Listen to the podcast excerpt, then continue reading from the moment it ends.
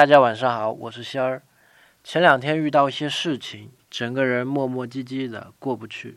说来也还是得失心的那点事儿，想得到的更多，恨不得把整个世界都趴过来，却又不想失去。一点点的减损金钱或是丢面子，种种的发生让高大的自我小脸啪啪的被打倒，很是焦躁压抑，整个人都不好了。唉。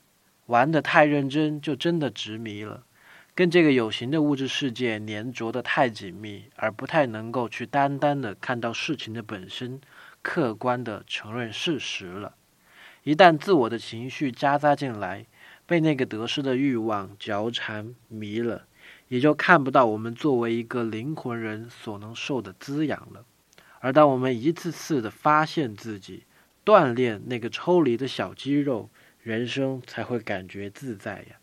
今天回复“对错”两个字，看文章。